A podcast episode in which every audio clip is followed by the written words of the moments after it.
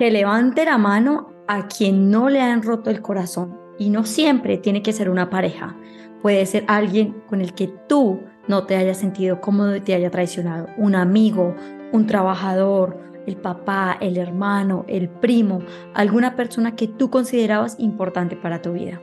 Hola, bienvenido a Descomplícate. Mi nombre es Angie Pérez y hoy quiero que hablemos cómo podemos sanar y curar nuestro corazón. Cada vez que vimos una experiencia que catalogamos como dolorosa o negativa, se abre una herida. Es como cuando nos caemos de una bicicleta, ¿verdad? Nos raspamos. Y lo que pasa es que esa herida se mantiene porque nosotros no detectamos de dónde viene y la emoción que realmente cargamos. Cada vez que una persona nos traiciona o nos hace romper nuestro corazón, nosotros lo primero que sentimos es mucha rabia e impotencia, ¿verdad? Porque sentimos que nos dieron la cara, que nos usaron, que no confiaron y no respetaron lo que nosotros éramos, ¿verdad? Y esa herida se queda abierta porque nosotros nunca tenemos la capacidad de hablar y expresar lo que nosotros sentimos. Y cae una culpa hacia nosotros que nos hace confundirnos aún más. ¿Verdad?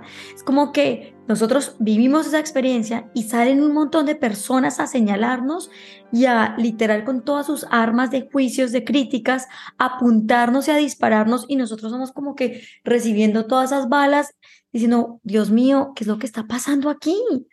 Porque todo el mundo me está disparando si eso no es lo que está pasando, eso no es lo que yo estoy sintiendo, ¿verdad?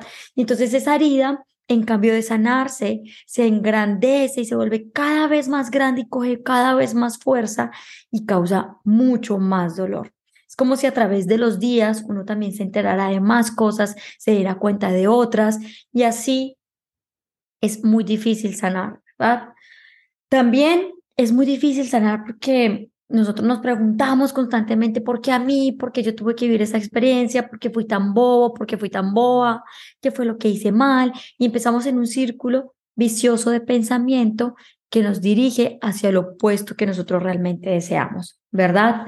También como que intentamos estar tranquilos, pero al final no lo estamos y no somos honestos con lo que realmente estamos viviendo y sintiendo en nuestro corazón, y eso hace que nuestra herida siga aún más abierta.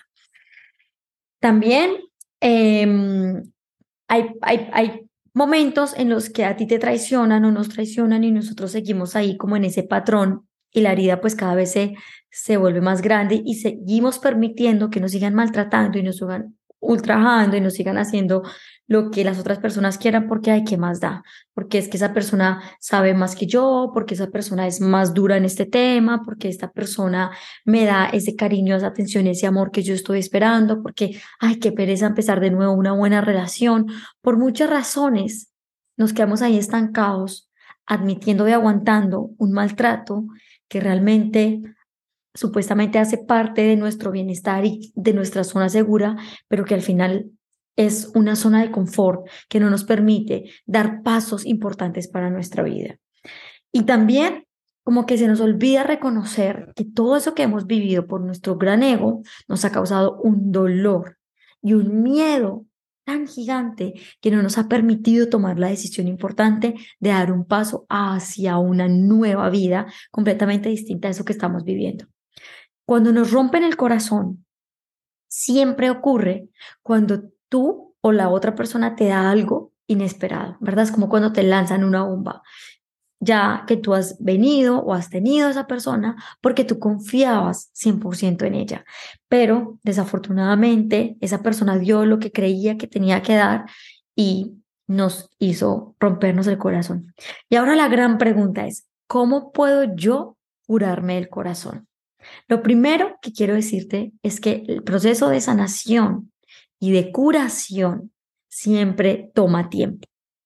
Es de mucha paciencia, es de mucho silencio, de mucha calma, para que tú mismo puedas entrar en ti y entender qué es lo que realmente tienes que sanar, poder detectar la herida en la parte del cuerpo que está doliendo, en el pecho, en la cabeza, en el estómago dónde se está manifestando el dolor físicamente y qué es la emoción que se está cargando. ¿Es rabia? es frustración, es dolor, es tristeza, es impotencia, son todas al tiempo, es odio. ¿Cuál es la emoción? ¿Verdad? Ese es el primer paso, identificar. ¿Sí?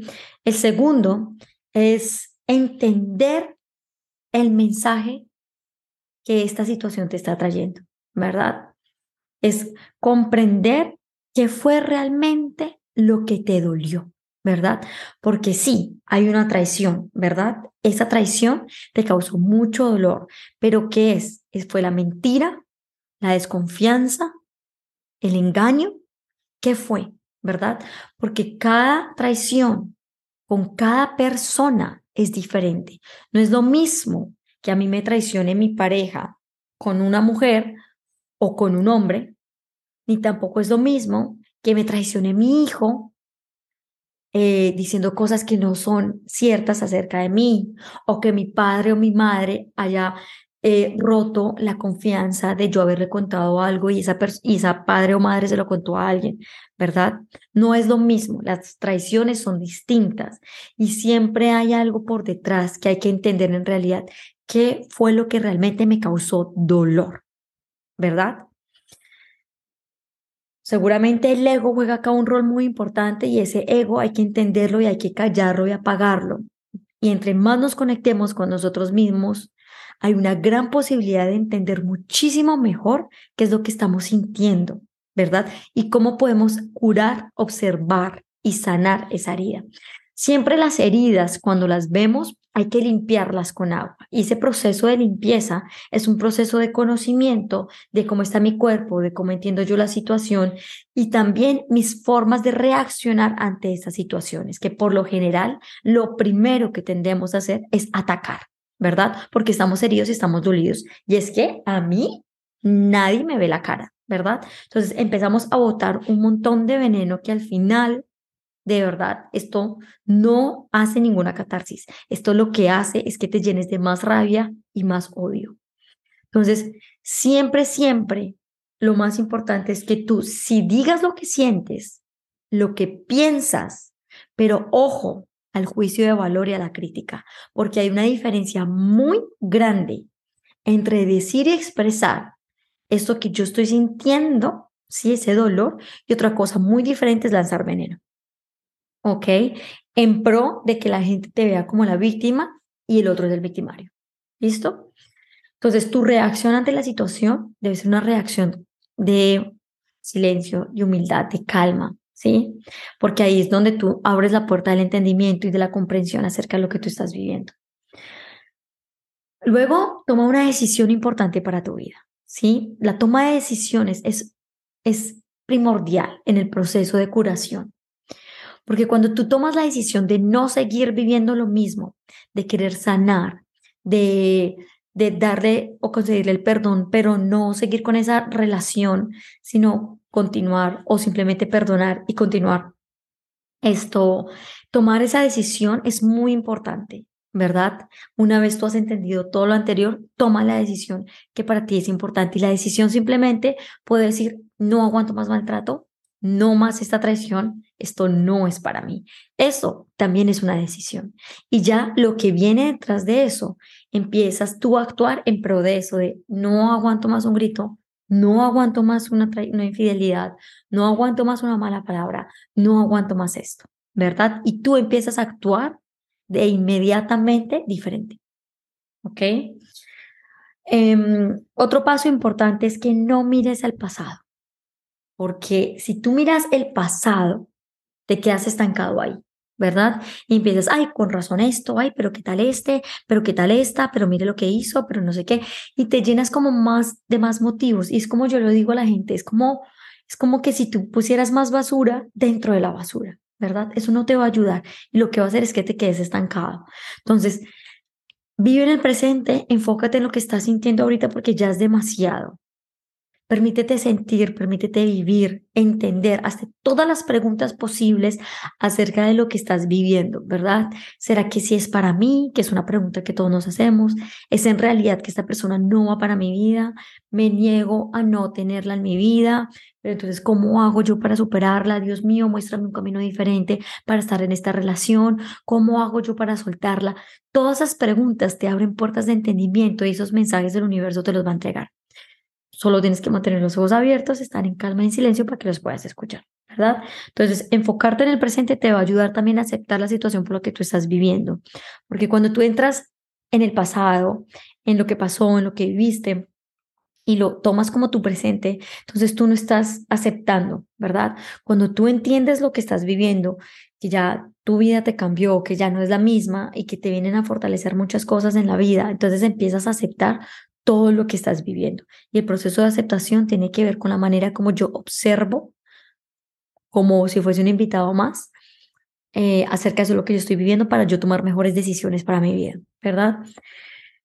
Algo que te va a ayudar a sanar, y esto es un tip que te doy, es el proceso de la visualización. Es un ejercicio que usan mucho los monjes em, y es la visualización de traer armonía a esa relación, ¿verdad?